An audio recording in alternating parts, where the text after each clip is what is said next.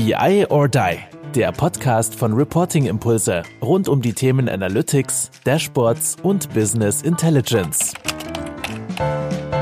Hallo zusammen zu unserem BI or Die Newscast. Wie immer an meiner Seite Carsten Bange von der BARC. Hallo Carsten, grüß dich auch im neuen Jahr 2021. Moin, wie geht's dir? Hallo Andreas, auch ein, von mir ein gutes neues Jahr.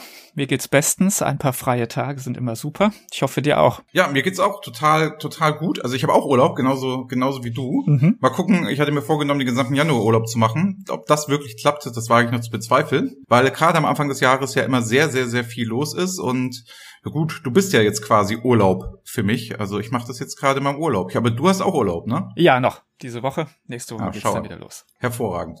Gut, dann wollen wir uns auch gar nicht so lange aufhalten, wenn wir ja beide Urlaub haben. Wir haben versprochen, wir machen eine Ausblick. Folge und eine Rückblickfolge und wollen das miteinander verheiraten. Also einmal, was war 2020 aus unserer Sicht los und was sind so die News, die auch Nachklang finden werden?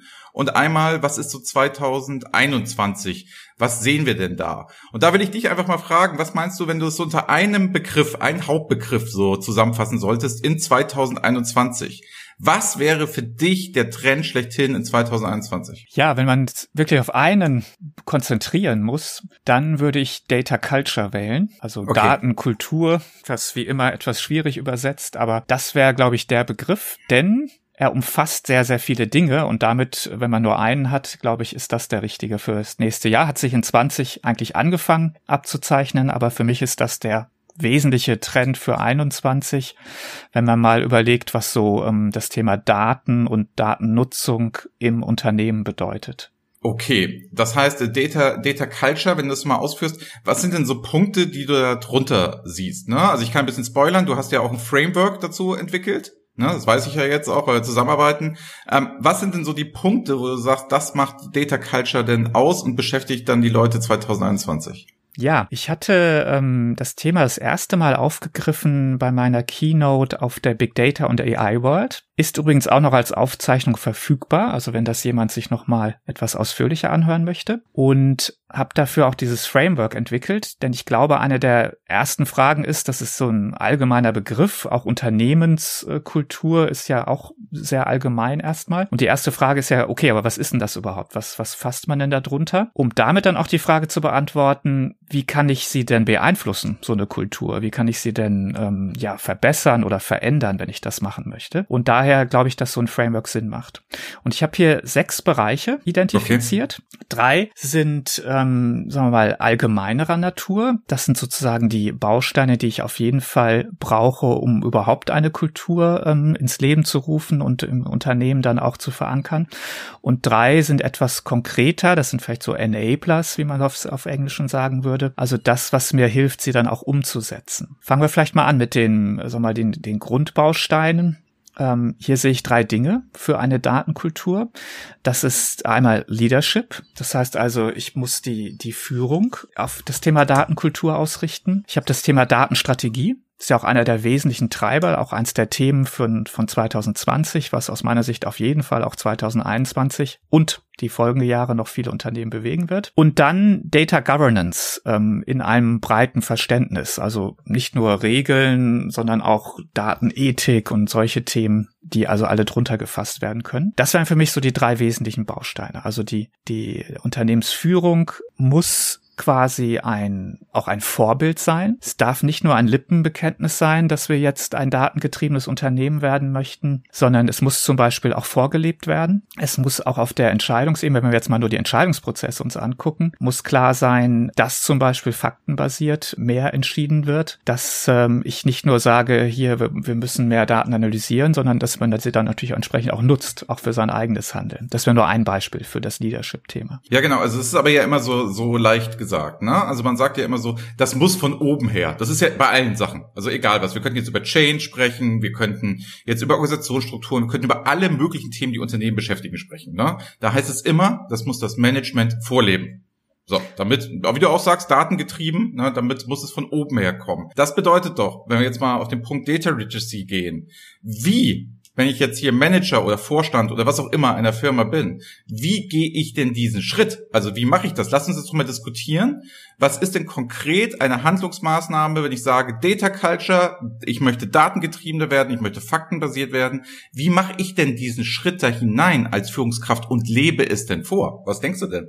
Ja, damit sind wir eigentlich bei meinen anderen drei Punkten. Ich habe ja gesagt, das Framework hat ja sechs äh, Bereiche und die drei konkreten sind genau Data Literacy. Das heißt also, ich muss mich drum kümmern, wie ich letztendlich ähm, Kompetenzen schaffe im Unternehmen und zwar auf allen Ebenen. Und da muss hm. sich dann die Führungsebene auch nicht ausnehmen in dem Sinne. Ähm, es geht um Datenzugang, also Data Access. Da haben wir eine, eine spannende Diskussion in vielen Unternehmen, dieses Right to Know versus Need to Know. Also gebe ich Daten nur frei gegen Antrag sozusagen? Oder ist Daten im Unternehmen eigentlich ein Allgemeingut? Jeder darf alles sehen, außer die Dinge, die ich besonders schützen möchte, wie was ist ich, persönliche Daten, Kundendaten, sensible Kundendaten etc. Aber vom Grundansatz her super spannende Diskussion. Es geht um den Zugang und zwar nicht nur technisch. Wie mache ich das? Mache ich jetzt eine, ähm, ja, arbeite ich sehr stark mit offenen äh, Schnittstellen etc., ähm, sondern eben auch äh, organisatorisch. Und das dritte wäre Kommunikation ich nenne es Data Communication. Also wie kommuniziere ich im Unternehmen mit Daten? Habe ich die Fähigkeiten überhaupt dazu? Ist also sicherlich auch ein Teil von Data Literacy, dass ich nicht nur ähm, Kompetenzen aufbaue, zu Daten selbst, also wie kann ich sie überhaupt verstehen, wie, wie kann ich sie auf sie zugreifen. Ich brauche Kompetenzen zur Datenanalyse, aber ich brauche definitiv auch Kompetenzen zur Kommunikation. Also wie kann ich denn jetzt diesen Transfer schaffen? Ich sehe jetzt etwas, ich habe etwas analysiert, aber dann muss ich ja auch was tun. Ich muss ja handeln und dazu muss ich in aller Regel auch kommunizieren mit Daten. Ich muss sie also verständlich machen. Ich muss sie irgendwo ähm, dann quasi auf Basis von Daten ja auch dann am Ende vielleicht eine Prozessveränderung oder eine Handlung dann ja auch äh, so mal zumindest mal anregen und da sind wir bei diesem kommunikativen Aspekt. Also das wäre so das Framework und du hast jetzt Data Literacy rausgegriffen. Das ist natürlich einer der Bereiche, die momentan sehr, sehr stark diskutiert werden. Ähm, ich glaube, es geht um zwei Dinge hierbei. Das hatten wir auch in einem unserer Newscast mal kurz andiskutiert. Es geht einmal um die persönlichen Kompetenzen. Also wie ich schon gesagt habe, wir müssen auf allen Ebenen mehr Kompetenz aufbauen. Und zwar in diesem breiten Verständnis. Daten, Analysefähigkeit von Daten, aber auch Kommunikation von Daten und damit auch Zusammenarbeitsthemen, die Verbindung zwischen Technologie und Fachprozessen, äh, wie eigentlich immer. Und das zweite ist dann eben auch eine, quasi eine organisatorische Kompetenz. Also nicht nur die persönliche Kompetenz. Und das ist ja sozusagen dann auch wieder diese Datenkultur, die, die basiert dann irgendwo auf einer Kompetenz, überhaupt mit Daten umzugehen, so dass man eben sehen kann, ah, okay, die gesamte Organisation ist auch darauf ausgerichtet. Sie möchte datengetrieben sein. Sie kann das auch und sie, sie setzt es dann auch um. Gut, das bedeutet ja, ne, es ist ja spannend. Wir beide sagen so, was sind die Trends für 2021? Machen das ganz große Fass auf mit Data Culture, mhm. ne? sagen dann, gut, ein wesentlicher Baustein, wie gerade eben Data Literacy ist mir sofort eingefallen, ne? Also, und dann sagst du auch, hebst auf Data Communication ab. Wir haben jetzt als Trend nicht sofort im ersten Moment gesagt, es sind technische Themen. Also, nach dem Motto, architektonisch ist das jetzt State of the Art, das müssen wir morgen machen. Oder irgendwelche Methodiken. Es geht um die Klassiker, sage ich mal, ohne sie abrübewigen zu wollen. Wie gehe ich mit den Daten um? Wie kriege ich sie jetzt lauffähig? Wie kriegt das, wo wir die letzten Jahre drüber gesprochen haben, wie kriegen wir es endlich auf die Straße? Ne? Also bei mir ist es auch so, ich habe gerade die ganze Nachfrage, was damit allem zusammenhängt, ist Data Literacy und Self-Service. Das ist so die Nachfrage, so als bei einem Beratermarkt, wo jetzt auch dieses stark kommt, ähm, Data Communication. Und was ich da noch mitgeben möchte, persönlich, wo ich sehe, ist auch jetzt nichts Neues, aber ich glaube, das wird in 2021 beschäftigen, was auch gelebt werden muss vom Management, ist so eine Data-Fehler-Culture. Also, dass man bereit ist, mit Prototypen zu arbeiten, und die schnell auf die Straße zu kriegen und damit lebt, dass die Datenqualität nicht perfekt ist oder dass die Lösung jetzt nicht mehr zwei, drei Jahre hält in meinem Reporting oder in meinen Dashboards, sondern sich vielleicht jedes halbe Jahr, weil sich die Marktanforderungen, das Datengetriebene, die Analyse, die Wünsche so schnell ändern, dass so ein Dashboard vielleicht auch eine Halbwertszeit plötzlich nur noch von zwei, drei Monaten hat, aber extrem nützlich war. So, und da glaube ich halt, dass wir in so eine Prototyping, Fehlerculture kombiniert mit einer, jetzt bringen wir das aber auch mal auf die Straße, Kultur. Also nicht mehr dieses Sandkasten, wir probieren mal aus, wie das bei den AI-Projekten oft mal der Fall war, und man so Blackbox, sondern die müssen halt jetzt auch liefern. Und ich glaube, wir sind in so einem in so einem 2021, in so einem Jahr, wo wir zwischen, wir probieren es aus, aber es muss auch immer klassische, klare Liefergegenstände haben. So dieses, wir schmeißen einfach mal Geld rein und gucken, was passiert. Dafür, glaube ich, ist die Technik und auch das Know-how etc. bei den meisten Unternehmen viel zu weit. Ja, finde ich super interessant, diese Idee der, der Fehlerkultur. Das ist vielleicht der, einer der interessanten Aspekte, den wir aus diesem, dieser doch starken Bewegung der letzten ein, zwei Jahre von dem, was wir explorative BI nennen. Also da, wo eben, sag mal, Machine Learning gemacht wird, KI gemacht wird, da, wo auch mal ausprobiert wurde, in den Data Labs oder Advanced Analytics Bereichen oder wie auch immer die hießen, das ist sicherlich ein Thema, was wir da mitnehmen. Und ich glaube, so wie du es schilderst, das ist eine, eine, gute Idee, zu sagen, ja, das, was wir da gelernt haben oder dieser Ansatz, der ja grundsätzlich richtig ist, weil wir vor allem auch Geschwindigkeit damit aufnehmen können, weil wir eben nicht alles erst bis ins feinste Detail ausarbeiten müssen, alles muss super perfekt sein, wir brauchen ewige Abstimmungsrunden etc. Diese Geschwindigkeit wollen wir eigentlich überall haben. Ich glaube also, dass wir sagen, aus dieser explorativen BI, dieser Ansatz, dieses schnelle Prototyping und auch eben eine Fehlerkultur im Sinne von äh, Toleranz,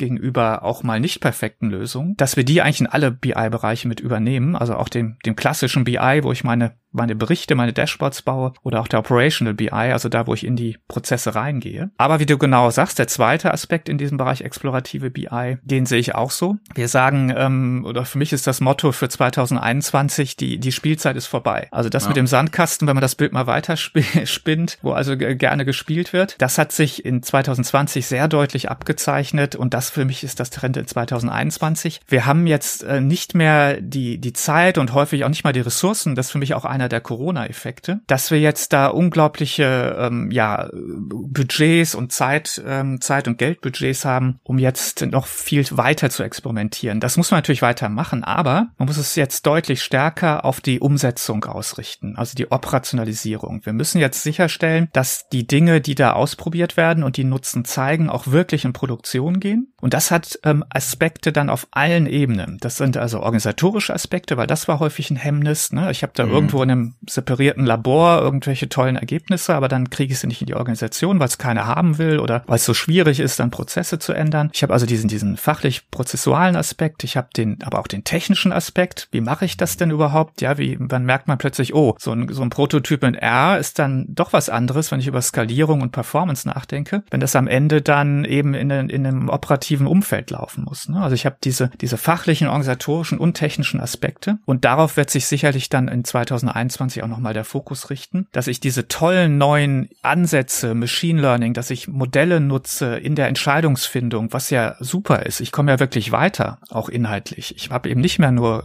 äh, die, die klassischen Möglichkeiten, dass ich die dann aber auch wirklich auf die Straße bringe. Ja, also es ist ganz, ganz spannend. Also ich kann aber kurz aus dem Nähkästchen plaudern, gerade wo du das Organisatorische ansprichst. Wir haben ja mit Bertelsmann damals mit der Kooperativ, mittlerweile schon zwei, zweieinhalb Jahre her, ähm, haben wir ein Capability Model und Data Science Curriculum angestoßen, wo wir gesagt haben, wie mussten sich moderne Data Scientisten aufstellen, welche Rollen gibt es in Datenprojekten und so weiter und so fort. Und worauf ich hinaus möchte ist, dass dieses System, das wir damals entwickelt haben, diese Rollmodelle, ne, jetzt nach zwei Jahren erst in diesem Konzern, sage ich mal, lauffähig werden. Also man hätte, hätte, hätte da so, sage ich mal, vor zwei Jahren, da war also großer, wie es immer so ist, ein Hype. Jeder hat darüber gesprochen mhm. auf Konferenzen. Ich habe auch viel vorgetragen mit der University. Wir waren überall, es war überall da. So, dann haben wir die Leute, die einzelnen Business Units weiter betreut, stehen ja in engen Kontakt mit denen.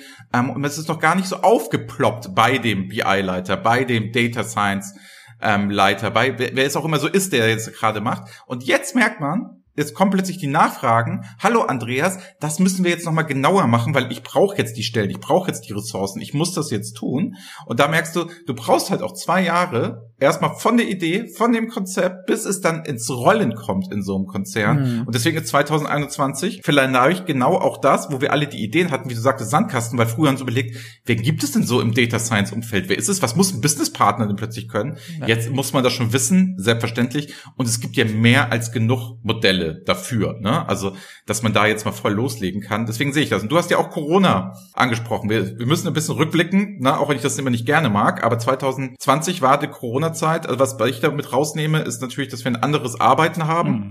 Komplett, also ein klassisches Beispiel von uns. Wir haben früher 90 Prozent waren wir beim Kunden mhm. und jetzt sind wir 90 Prozent beziehungsweise 100 Prozent sind wir jetzt digital verfügbar. Mhm. Das Entscheidende ist, was ich hier sagen muss, was für uns kleine Klitsche, die unheimlich agil ist, wo es unheimlich schnell geht, wir werden komplett 100% bis 90% digital weiterarbeiten, auch in Zukunft, egal wie es sich entwickelt. Mhm. Und das, glaube ich, ist in der Zusammenarbeit, gerade datengetrieben, wird sich dieser Trend sehr stark in der Zusammenarbeit fortsetzen. Erstens, Internationalisierung war schon sowieso immer klar. Es ist viel einfacher geworden. Mhm. Also wir machen ja auch viel bei Siemens und bei Fresenius und so weiter. Da kriegen wir mit.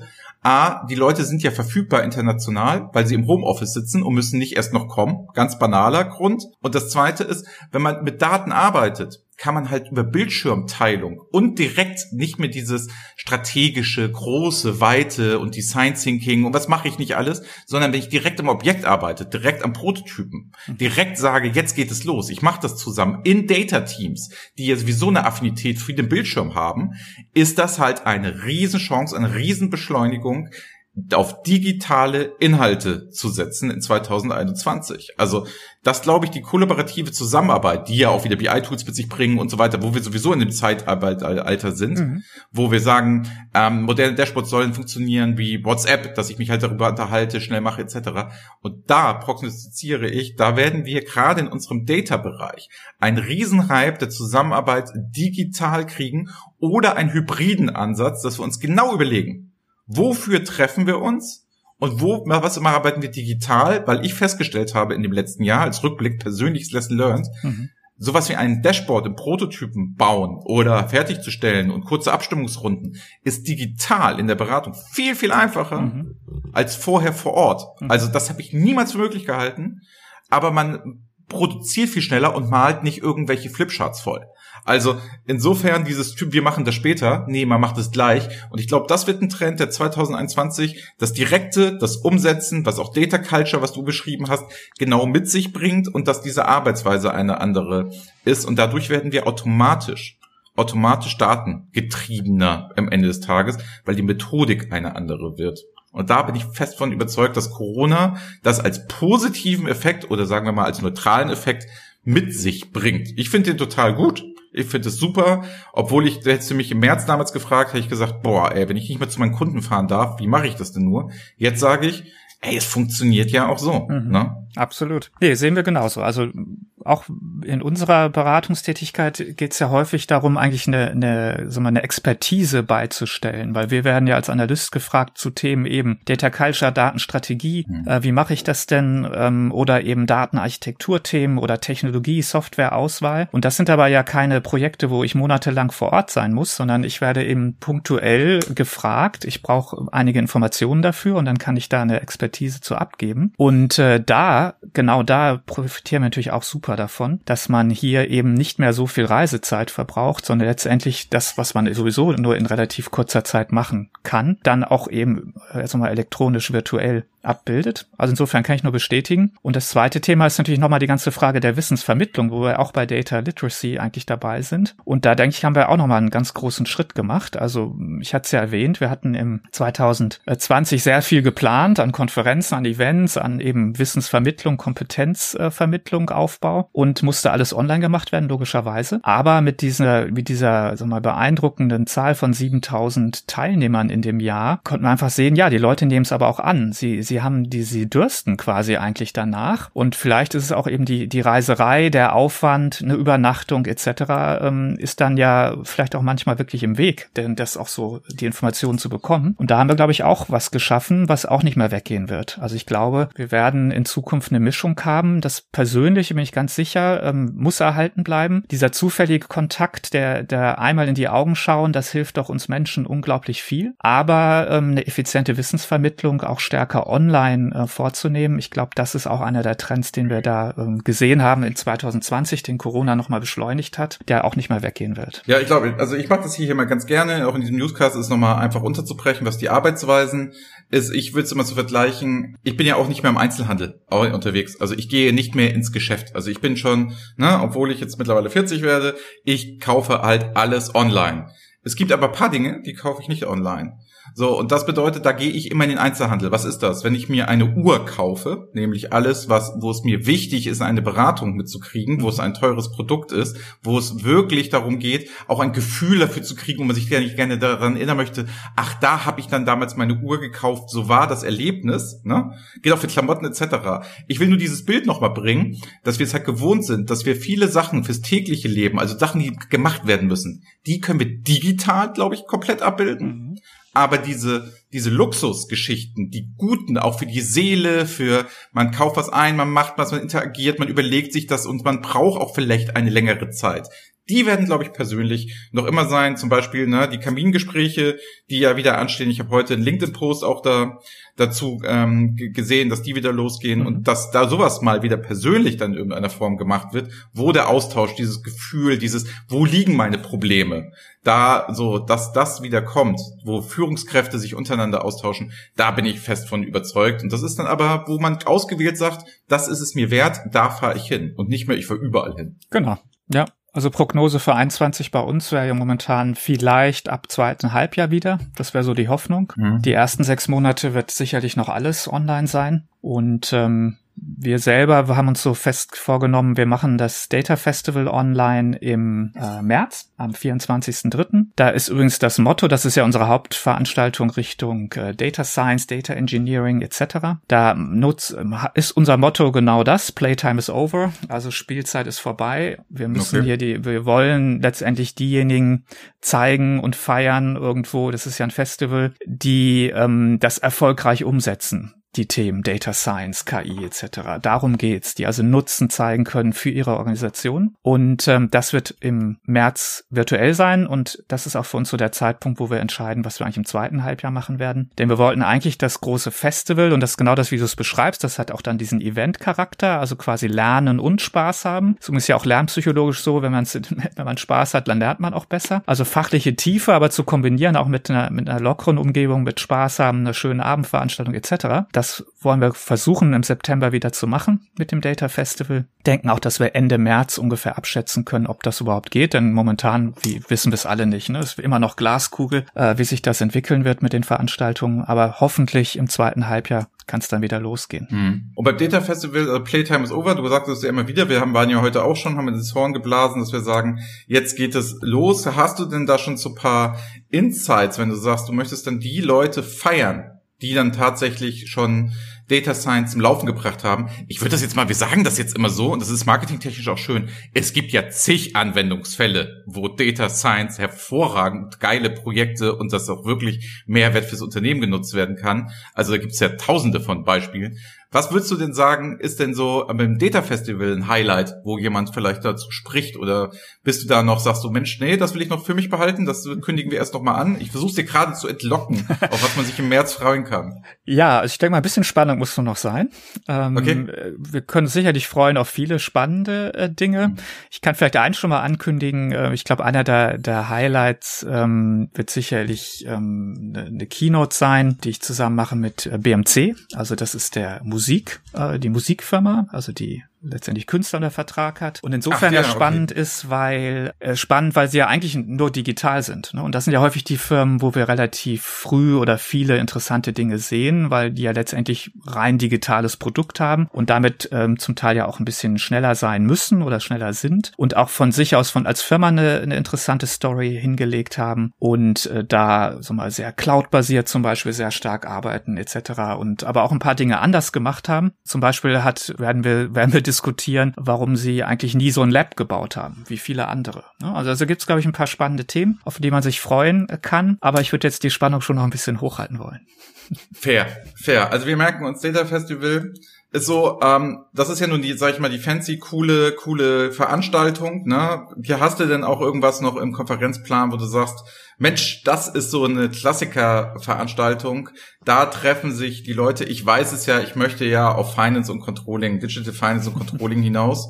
Na, wird's das auch wieder geben dieses Jahr? Selbstverständlich. Also das hat sich ja wirklich super etabliert. Auch jetzt online hat das äh, toll funktioniert in 2020. Also Digital Finance and Controlling.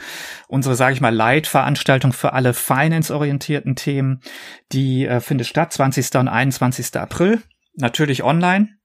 Aber ähm, da können wir uns auch wieder drauf freuen. Das wird sicherlich viele Impulse wiedergeben. Äh, wie immer wird ein Schwerpunktthema äh, Planung sein, denn da tut sich ja wahnsinnig viel. Auch das natürlich ein Corona-Effekt, also dieser diesen Trend, den wir ja auch schon diskutiert haben unserem Newscast von, sagen wir, dass eigentlich Forecasting, dieses kurzfristige natürlich immer wichtiger wird und in diesem Jahr sowieso, ähm, dass das ja aber sowieso schon ein Trend war, den man schon vorher gesehen hat und der weitergehen wird. Aber genau das werden wir da wieder aufgreifen. Also was tut sich im Planungsbereich? Planung wird operativer, also es wird stärker in die einzelnen äh, Fachbereiche reingehen und das muss verknüpft werden mit der Finanzplanung. Wir haben mhm. dieses Thema äh, Kurzfristigkeit, Forecasting, dann aber auch Automatisierung im Forecasting, nur als das prominenteste Beispiel, wie jetzt KI-Methoden in den Finance-Bereich oder in die sagen wir, CPM-Software auch Einzug gehalten. Also da gibt's genug spannende Themen, die wir dann am äh, 20. 21. April mit Digital Finance äh, diskutieren können. Und dann haben wir natürlich immer noch äh, ein weiteres Highlight, wo viele Leute ähm,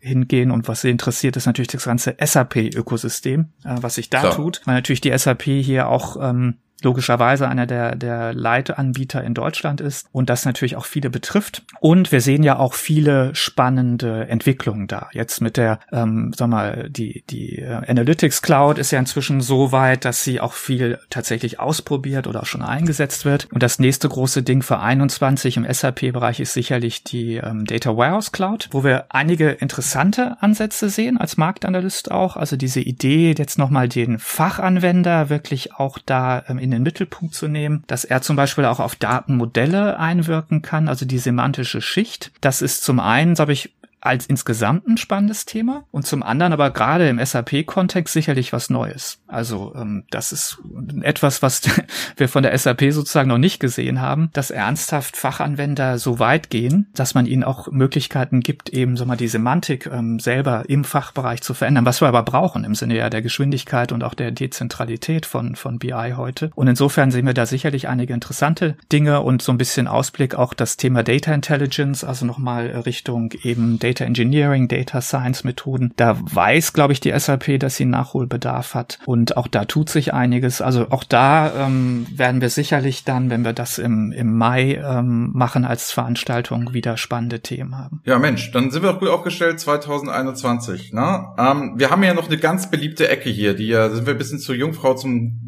Kinde gekommen, wo wir gar nicht wussten, dass die so einschlägungsgroße Nachfrage hat. Aber vielleicht noch mal von dir deine große M&A-Ecke, sag ich mal. Ähm, was, was, also geil wäre, wenn du natürlich Prognosen hättest für 2021, was passieren würde. Aber was waren denn für 2020 deine Highlights, wo du sagst, das willst du echt nochmal herauspicken? Da sind nochmal Dinge passiert, ey, krass. So.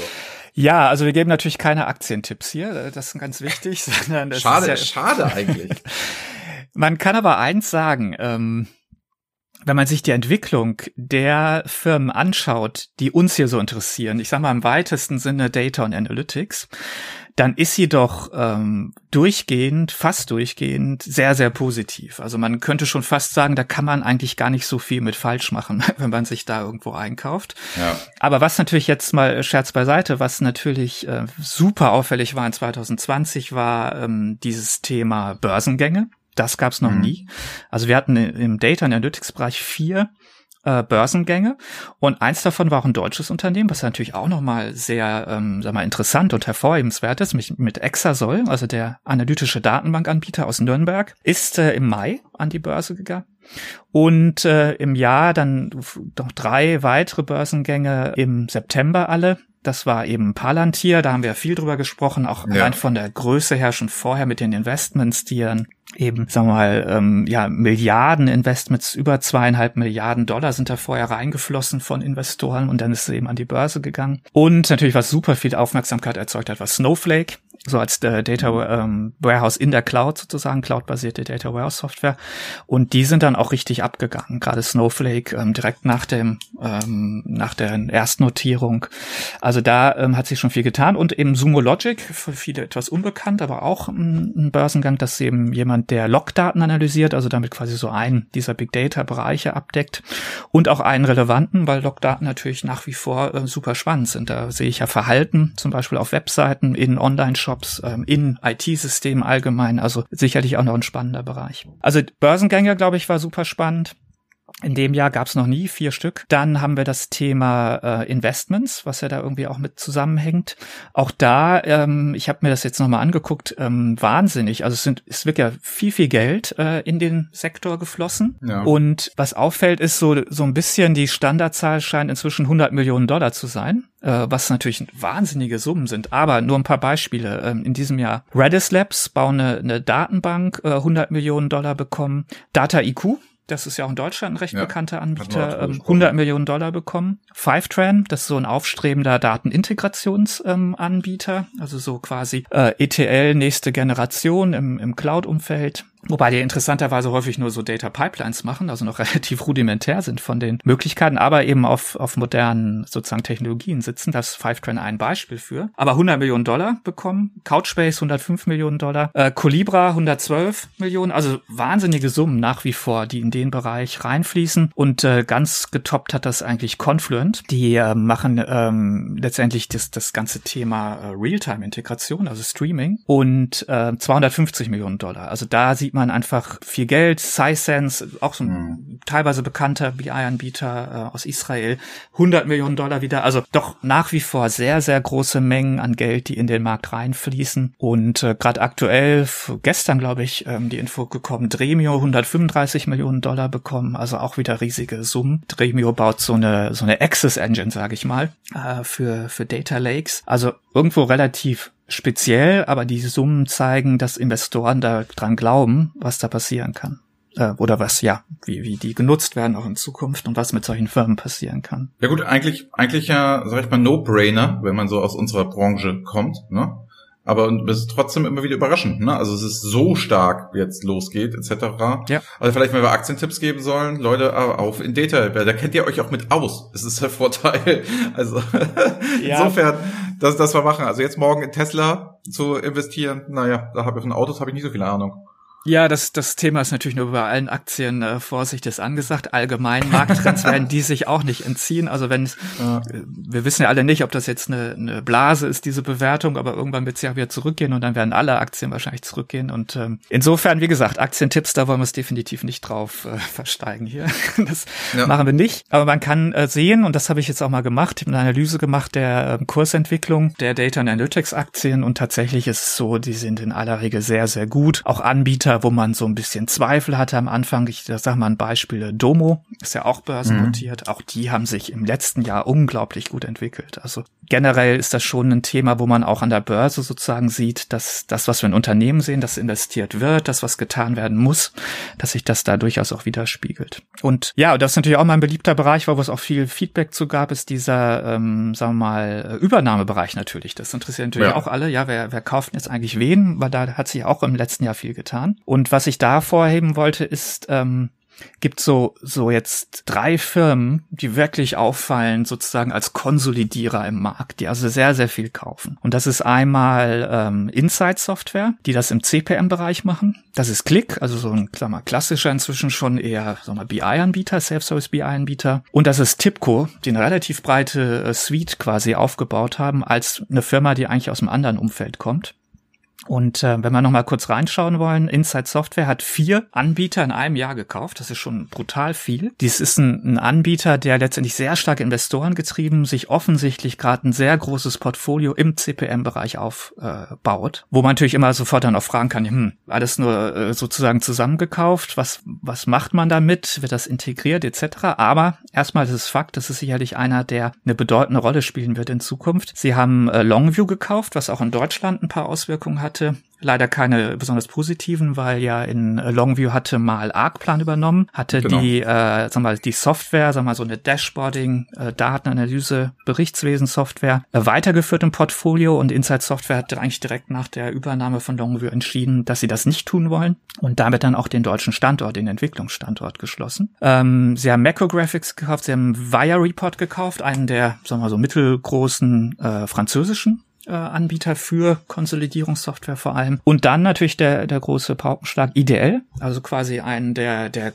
klassischen, meist etablierten Anbieter für CPM-Software im deutschen Mittelstand ähm, mit über 800 Kunden, gerade für das Thema Konsolidierung, dass die eben jetzt auch im November dann übernommen wurden von Inside Software und hat damit sozusagen auch direkte Auswirkungen hier auf den deutschsprachigen Markt. Also sehr spannend. Dann Click, ganz andere Strategie. Die ähm, machen Technologie Akquisition. Das heißt, sie kaufen nur sehr, sehr kleine Firmen, häufig auch sehr jung vom Stadium her, aber wollen eben ganz bestimmte Technologiebestandteile ähm, akquirieren und damit integrieren. Und gerade den letzten fand ich da relativ spannend, äh, Blender.io, wo sie eben Datenintegrationskompetenzen bekommen, wo sie aber letztendlich auch ähm, interessanterweise jetzt einen ganzen Haufen OEM-Kunden bekommen, also Firmen, äh, die die operative Applikationen ähm, haben, die dann irgendwo diesen Datenintegrationsteil sich da quasi nur als OEM mit eingekauft haben und damit auch nochmal ganz neue Möglichkeiten äh, und Stoßrichtungen für Klick ermöglichen. Und der dritte Anbieter, der auffällt, Tipco, der haben in diesem Jahr auch wieder zugeschlagen und die haben die größte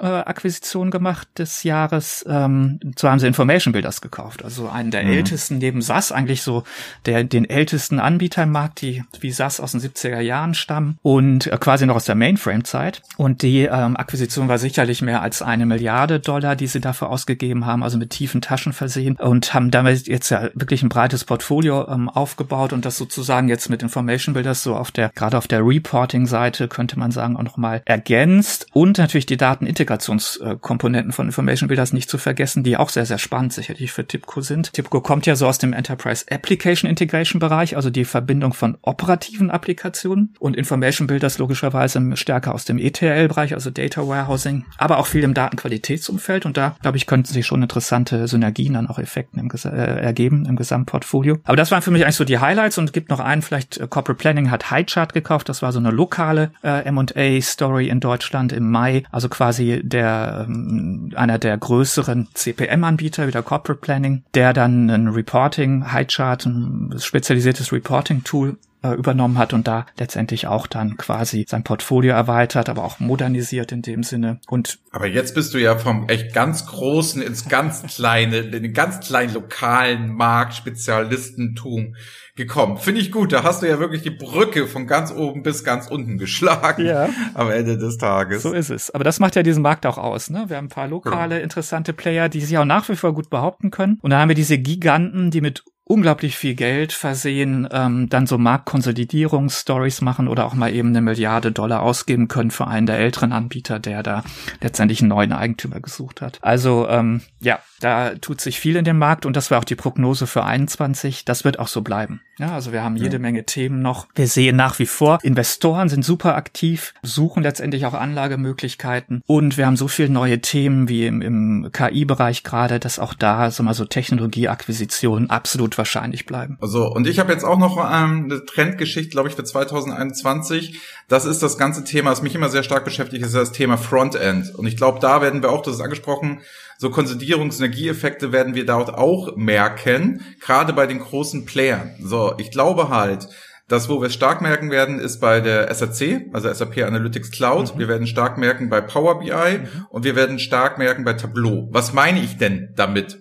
Also ich meine damit, dass wir 2021 merken werden, dass es halt leichter ist, an Bestandskunden seine Tools zu verkaufen, als neue aufzumachen und dort in den BI-Markt Krieg in irgendeiner Form zu gehen und mit immer mit den besseren Features irgendwie zu kommen. Ich behaupte einfach, was passieren wird, dass die SAP ganz stark, SAP-Häuser und SAP-Kunden ganz stark auf die SAC setzen werden, dass die neuen Azure-Kunden, die ja alle mehr und mehr kommen und die Office 365 Kunden sehr stark auf Power BI gehen werden. Und jetzt, warum Tableau in der Aufzählung? Ich glaube, dass halt durch Salesforce halt ganz, ganz stark Tableau getrieben wird als ein Analysetool für den Vertrieb und das Marketing, wo sie ja schon generell immer sehr stark waren, auch den Markteinstieg stark über das Marketing immer geschafft haben, also Marketing als Organisationseinheit. Da glaube ich, das werden wir ganz, ganz stark sehen, dass die sich gar nicht mehr so stark bekriegen werden dort, was sind Funktionen, was sind solche Sachen, sondern so, sondern die werden eher über die Architektur kommen und so 2021, was wir stark spüren werden, bin ich fest von überzeugt, wird Google Looker sein die werden mit einer brachialen Gewalt auf den Markt kommen. Wie da die Eintrittsstrategie ist und wie das genau aussieht, bin ich mal gespannt. Aber auch ähnlich dort wird es auch sein, dass wenn ich da auf der Google Cloud halt hänge, dass ich auf jeden Fall mir die Google Looker mal angucken werde.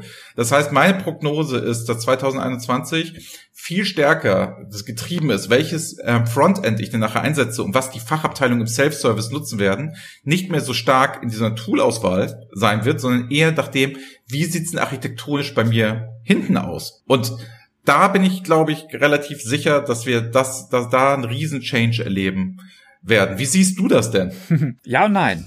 Also die Themen, die du ansprichst, ähm, welche Anbieter werden wie präsent sein, das ist natürlich was, was wir als Frage auch sehr häufig bekommen. Das heißt, ähm, gerade die Frage nach Tableau, logischerweise. Da, wenn wir jetzt jemanden von Tableau fragen, wird er vehement widersprechen. Und sie sind als Organisation ja auch nicht völlig integriert, sondern es gibt ja noch Tableau als eigenständige Organisation. Aber es wäre der natürliche Gang der Dinge, dass sich zum Beispiel auch ein, eine Tableau-Vertriebsmannschaft erstmal stärker um die Salesforce-Kunden jetzt kümmert. Denn es ist in aller Regel ein einfacher, jemanden sozusagen eine Upsell zu machen, zu sagen, hier, du, du nutzt uns doch schon, wir sind toll integriert und jetzt kauft doch noch unsere BI-Komponente dazu, als sich eben rumzuschlagen mit Microsoft, SAP, Click etc. etc.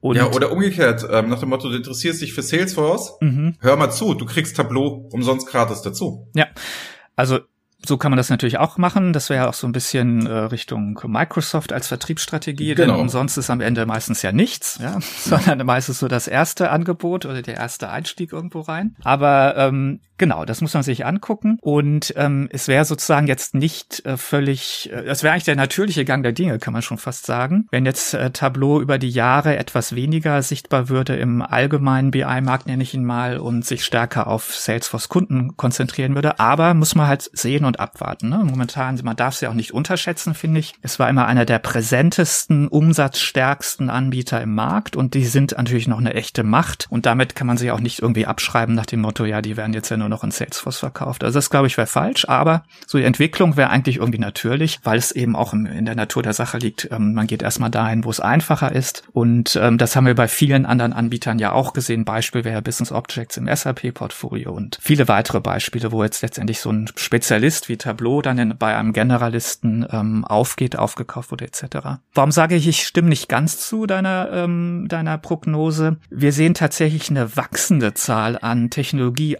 Technologie-Auswahlprojekten sondern das liegt jetzt daran, weil die, die Entwicklung, die du beschreibst, ist schon richtig. Wenn jetzt jemand Google Cloud macht, wird er sich tendenziell auch Looker angucken. Wenn jemand Microsoft Azure macht, ähm, wird er irgendwo, hat er quasi, oder Office 365 hat er Power BI sowieso quasi schon dabei, mehr oder weniger, guckt sich das sicherlich an. Aber wir sehen eine klare Tendenz im Markt und das ist ja eine, eine Multi-Cloud-Strategie. Das ist ja letztendlich der Versuch, nicht von einzelnen Anbietern abhängig zu werden. Klar. Und die Kombination. Und dann habe ich natürlich wieder jetzt die Frage, okay, ich kombiniere verschiedene äh, Clouds, ich verschiedene Anbieter. Jeder bringt jetzt relativ leistungsfähige BI-Komponenten mit, die sich auch, wie du immer sagst, gar nicht so stark mehr unterscheiden. An einigen Stellen stimmt das auch und vor allem ist es nicht mal so offensichtlich, wo sie sich unterscheiden. Die haben erstmal alle tolle Dashboards, die sehen alle gut aus und ähm, die Unterschiede liegen ja quasi unter der Motorhaube. Und deshalb sehen wir tatsächlich eher eine wachsende Zahl an, an Tool-Auswahlthemen. Und die sind genau aber mehr so auf dieser Architekturebene. Das heißt also, ich möchte ja, genau. verstehen, genau. was ein Cloud-Anbieter Anbieter hat, wo ich sinnvolle Ergänzungen äh, machen kann oder wie was überhaupt zusammenpasst. Und dann habe ich aber auch die großen Entscheidungen, mache ich jetzt äh, vieles parallel oder konzentriere ich mich nicht bei oder standardisiere ich nicht im BI-Umfeld dann doch auf einzelne, die dann aber mit den Daten aus verschiedensten Clouds äh, oder auch den Services aus verschiedenen mhm. Clouds ähm, arbeiten können. Und ähm,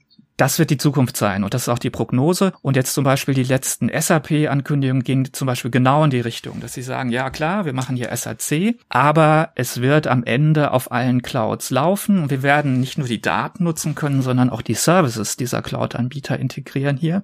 Denn das ist, glaube ich, so ein bisschen die Zukunft. Wir haben diese großen Plattformen, ähm, wir haben da nicht nur eben Datenmanagement, sondern wir haben auch verschiedene andere Services und wir werden sie sinnvoll kombinieren müssen und dann auch auf der BI, dieser integrativen Sicht, die wir an der BI immer haben, dann auch entscheiden, okay, ähm, wie, wie führe ich es zusammen? Habe ich führende Systeme? Wo ist, was ist denn jetzt sag ich mal ein Data Lake? Ähm, Glaube ich auch ein Trendthema fürs nächste Jahr. Ähm, wir nennen es ja den neuen Enterprise Data Lake, den ich schaffen muss und so weiter. Also ich glaube, da werden wir die Themen haben, die uns da auch begleiten. Ja, da sind wir genau beieinander. Also ich möchte, ich möchte eigentlich vielmehr sagen, der Trend wird dahin gehen, sehen, dass die Technologieauswahl, klar, das wird mehr und wichtiger und auch gerade mit der Cloud-Strategie. Wir werden aber nicht mehr so stark über das Frontend kommen als Entscheidungsträger. Mhm. Also nach dem Motto, was klassisch in den letzten Jahren ja zu beobachten war, war, ich muss meine Fachabteilung sehr stark abholen. Welches Frontend wollt ihr denn nachher nutzen? Wie möchtet ihr es haben? Usability? Wie möchtet ihr damit umgehen? Könnt ihr selber bauen? Self-Service? Wie macht ihr das etc.? Und da war meine These, dass das halt mehr in den Hintergrund und wir uns mehr stärker wieder über technologische Themen im Auswahlprozess und dass sich dann das BI Frontend quasi als Abfallprodukt positiv gemeint ergeben wird. Und gerade wenn ich sage, ich habe eine Multicloud-Strategie, ey, warum nicht beide Tools im Einsatz haben? Weil ich kann ja auf dem Fuhrpark auch ein BMW und ein Audi haben, beispielsweise. Und trotzdem brauche ich nur einen Führerschein, um beide fahren zu können. Und insofern glaube ich, was meine Aussage da geht mhm. hin, ich glaube, wir werden nicht mehr so stark im Frontend diesen Tool-Vergleich spüren. Nach dem Motto, das wird eher so ein bisschen nerdy-Thema. Oh, Power BI kann jetzt noch das, das kann dann SAC kann das. Ich glaube, diese Unterschiede werden halt nicht mehr groß genug sein am Ende des Tages. Und das ist dann nur für Spezialisten, wo sie sich auf LinkedIn dann gegenseitig bekriegen können. Sollen sie machen, sollen sie tun. Ich glaube halt aber, dass halt die ganze Technologieauswahl wieder stärker, dieses architektonische, was im Hintergrund, wie gehen wir denn mit den Daten um, was wollen wir eigentlich erreichen, auch was wir hatten am Anfang mit Data Culture, dass das das Entscheidende wird und nicht mehr, wie kann ich geil in meinem Dashboard klicken. Weißt du, so darauf wollte ich bisschen mhm hinaus, dass man da unabhängiger wird. Also nicht mehr, dass, dass diese Geschichte kommt, ah, wir müssen ja vom Ergebnis her gucken. Ich glaube, es wird da eher sein, dass so Leute wie wir, die sagen, ja, zeige ich dir kurz mal in sieben Tools, es geht in allen. Und dann ist es die Frage schon mal geklärt. Mach dir mir lieber Gedanken, wenn du das mit der Cloud machst und ob du eine Multi-Cloud-Strategie, Single-Cloud-Strategie, wie du das denn eigentlich tun willst. Ich glaube, das werden die Trigger 2021 und nicht mehr so stark, wie sehen nachher die Berichte und die Dashboards ja, nee, aus. Absolut. Ich glaube, das so ist es. Genau. Also es ist weniger so diese völlig freie Auswahl, sondern es ist häufig, okay, ich habe hier schon zwei, drei Tools. Ähm, ich glaube schon, dass wir dann auch von, äh, man kann sie nebeneinander betreiben, aber man muss sie schon weiter evaluieren, genau wie du sagst, unter der Motorhaube, architektonisch, genau. wie spielten das denn jetzt plötzlich auch mit den anderen Clouds denn dann zusammen? Und ähm, den Kostenaspekt, um es nicht zu vernachlässigen. Ähm, da haben ja manche auch ein etwas böses Überraschungserlebnis erlebt ähm, im Cloud-Bereich gerade, was dann so die, die langfristigen Kosten angeht. Ja. Und das ist natürlich dann sozusagen eher dann Evaluierungen, die in die Richtung gehen, ja, okay, ich habe hier die Werkzeuge, aber was bedeutet das eigentlich für mich? Habe ich Vorteile, wenn ich auf eins dann doch standardisiere etc.?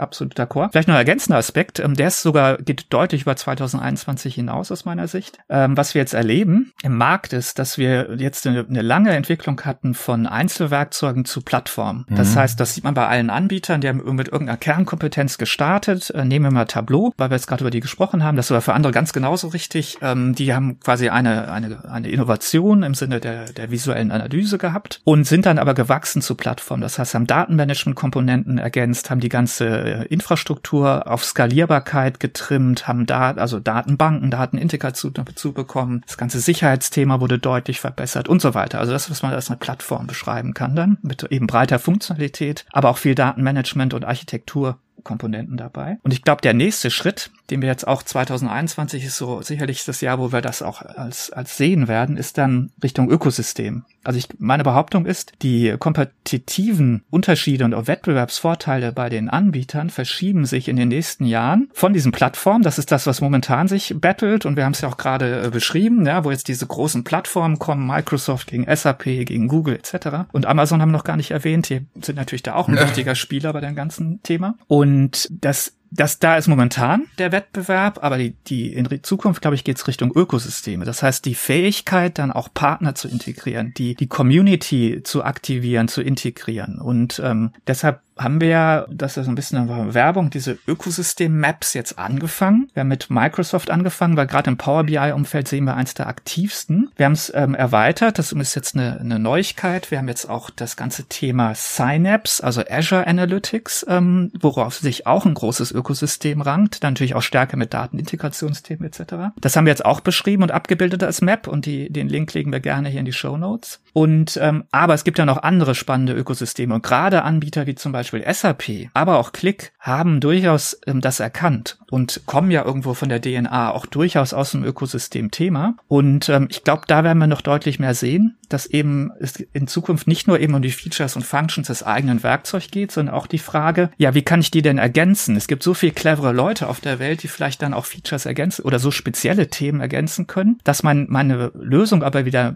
Mehrwert ist, meine Plattform, weil sie eben viele spezielle Themen dann auch abdecken kann, ohne dass jeder alles selbst bauen muss. Und natürlich geht es um Lösungen, also fachliche Lösungen, ähm, Branchenlösungen, funktionelle Lösungen, die in aller Regel nicht alle von einem Anbieter selbst entwickelt werden können. Also ich glaube, da sehen wir interessante Entwicklungen in den nächsten Jahren. Ja, ich glaube, also das glaube ich aber ist ein genereller Trend. Mhm. Ich glaube, es ist gar nicht so ein Datenthementrend, dass das so passieren wird. Und ich glaube, es verstehen immer mehr Leute im Kleinen wie auch im Großen, also bei den großen Playern, bei den kleinen Playern, das Gemeinsame ist die Zukunft. Also um es ist mal ein bisschen philosophisch hier ähm, zu machen, nach dem Motto, der Kuchen, wenn er nicht groß genug für alle ist, dann muss ich den Kuchen halt größer mhm. machen oder anpassungsfähiger sein oder mit anderen Leuten dann zusammengehen, die mich dann weiterbringen. Und jetzt nicht nur der Große frisst den Kleinen, sondern der Kleine auch, der dann von den großen Organisationen profitiert. Und ich glaube, das ist sowieso eine Geschichte, die wir nicht nur im BI-Markt in irgendeiner Form sehen, nicht nur im Analytics-Markt, nicht nur im Cloud-Markt. Ich glaube, das wird überall so sein. Und ich glaube, auch wenn man mal das Handelsblatt aufschlägt, das, oder ne, Harvard Business Manager, dieser Tenor ist generell da. Und das glaube ich, genau wie du sagtest, nicht nur 2021, sondern es wird uns länger begleiten und da werden wir, glaube ich, noch Allianzen sehen. Da haben wir uns doch gar keine Gedanken gemacht und plötzlich, wenn, wenn Amazon, Google und Microsoft, die stehen ja mittlerweile, sieht man diesen Cloud-Tipp, ja im Austausch. Es ist ja nicht mehr so, dass die im Wettlauf gegeneinander bauen, sondern es ist ja schon viel Austausch da bei dieser Geschichte. Und das finde ich eigentlich ganz spannend, gerade bei solchen neuen Technologien zu sehen, wie die da eine Vorreiterrolle einnehmen. Also dieses mehr Miteinander und sich auch öffnen und so weiter. Ich weiß noch, überleg doch mal zehn Jahre her, wie das mit SAP-Schnittstellen war. Nach dem Motto, da hat man nur für seine eigenen Produkte das gemacht. da ist man, wenn man jetzt mit der SAP redet, mhm. weit von entfernt und wie, die, wie weit die sich öffnen und sagen, natürlich, du darfst auch, du kannst auch, äh, machen wir auch, aber wenn wollen wir da, also, also unter Bedingungen und alles ordentlich, also es ist ja kein Wildwuchs, ist ja, ne, aber trotzdem der Vergleich, wenn ich jetzt vor zehn Jahren, welche Probleme es mhm. gab, dass die Leute für sich gearbeitet haben und wie weit wir jetzt sind, auch bei allen Problemen, die jetzt noch kommen, fair. Aber es ist ja schon Cultural Change, wenn man das nur an der SAP mal fest ja. Macht. Die haben sich ja wesentlich geöffnet. Nee, absolut. Aber es gibt immer zwei Seiten. Ne? Es gibt die technische Seite, da tut sich wahnsinnig viel. Also dieses Thema Offenheit ist nicht mehr nur Lippenbekenntnis. Bleiben wir mal beim, ja. beim Thema SAP, beim Beispiel SAP, ja, wo es immer sehr, sehr geschlossen war und es jetzt wirklich viele ähm, Initiativen gibt, da offene Schnittstellen anzubieten. Aber wenn wir jetzt über Ökosysteme nachdenken, das muss auch vernünftig gemanagt werden. Das muss auch ein Thema sein, was ich wirklich will, wo ich vernünftige Modelle habe äh, für die Partner etc. Und ähm, das jetzt vielleicht für die Anbieter, die hier zuhören. Ich mache Anfang März eine strategische Veranstaltung für Anbieter, wo es auch um das Thema Ökosysteme gibt, geht. Und das haben zwar viele erkannt, dass es wichtig ist, aber ich habe äh, einen Sprecher eingeladen von der Boston Consulting Group, die dieses Thema Ökosystem nämlich allgemein, nicht nur für den Softwarebereich ähm, untersuchen. Mhm. Und die sagen, ich glaube, 80 Prozent ist die Quote äh, failen. Ja, das wird nichts. Da will man das, hat man zwar verstanden, dass es wichtig ist, man will das auch machen, schafft vielleicht auch die technischen Voraussetzungen, wie zum Beispiel so Schnittstellen jetzt im Softwarebereich, aber am Ende ist es die Governance, ist es der, der Setup und ich glaube, das wird ein spannender Beitrag, weil auch die Softwarebranche da viel von lernen kann. Also zu verstehen, warum eigentlich ähm, Ökosysteme auch schiefgehen können und viele es eben nicht schaffen, das dann am Ende äh, umzusetzen, weil eben es nicht nur diese technischen Aspekt gibt. Und äh, auf der gleichen Veranstaltung habe ich auch die ähm, M&A-Verantwortlichen von den drei genannten Anbietern da. Also ich habe da den M&A-Verantwortlichen von Tipco, von Insight Software und von Click. Und ich glaube, das wird auch eine spannende Diskussion, zu verstehen, wie die eigentlich den Markt sehen und das weitertreiben wollen. Also wer da Interesse dran hat, bitte kurz melden, dann können wir darüber reden, wie wir die Inhalte da verfügbar machen können oder wie eine Teilnehmer ausnehmen sehen kann. Wann, wann ist das nochmal? das das machen wir Anfang März, 1. bis 3. März. Okay. Wo wir genau über solche strategischen Themen sprechen, äh, M&A-Entwicklung im Markt etc. Und ähm, ja, da einfach bei Interesse bitte melden. Gut, der letzte, das letzte Thema, das ich noch habe, wir sind jetzt auch gleich bei einer Stunde, mhm. ähm, man merkt, dass wir Urlaub haben. Das letzte Thema, das ich noch habe, was ich sehe noch 2021, ist das ganze Thema der ähm, Datendemokratisierung. Na, wir hatten das eingangs hier heute in dem Podcast nochmal gehabt, nach, nach dem Motto, wer darf denn was im Unternehmen sehen, bis auf die persönlichen Daten? Ich glaube, das wird nochmal, ohne es groß ausführen zu wollen jetzt, aber ich glaube, das wird auch nochmal, damit wir es gesagt haben, 2021 ein großes Thema. Wie gehe ich denn mit der gesamten Geschichte, wir bauen jetzt Data Literacy auf, es gibt Self-Service, wie gehe ich jetzt mit dieser Datendemokratisierung um und was heißt das eigentlich im Gegensatz zu Datenanarchie? Ich weiß gar nicht, ob ich die politischen Bilder ehrlich gesagt so gut finde, weil was ist denn jetzt eine klassische Data Governance? Ist das eine Diktatur oder also, weißt du, es ist doch falsch. Also irgendwie sind die Begriffe noch nicht schön gewählt. Vielleicht fällt dir da mal was Besseres ein, was Schöneres. Aber gemeint ist halt, ich glaube, die Freiheit der Daten, dass damit gearbeitet werden soll zum Data-Driven mit paar Reglementierungen, die jetzt auch einfach gesetzlich sind, macht ja auch Sinn, ist ja auch alles toll. Aber das wird sich halt ne, vorantreiben und das wird beginnen bei dem alten Diskussion. Italien muss halt auch sehen dürfen, was Dänemark macht. So, am Ende des Tages. Und das wird, glaube ich, 2021 immer stärker Thema werden. Und Carsten, du, finde ich, bist da in der Pflicht, mal einen schönen Begriff für zu entwickeln, weil dieses Datendemokratisierung, es trifft auf so viele, auf so viele Sachen einfach nicht zu. Mhm. Der Demokratiebegriff zu dem, was eigentlich gemeint ist mit diesen Daten. Also insofern, da würde ich gerne eine Hausaufgabe für dich mitgeben, 2021. Schaff doch mal diesen Datendemokratisierungsbegriff ab. Der passt aus meiner Sicht überhaupt nicht, weil er sich nicht abgrenzen lässt zu anderen Sachen. Und insofern, das wäre aber noch ein Trendthema für mich 2021.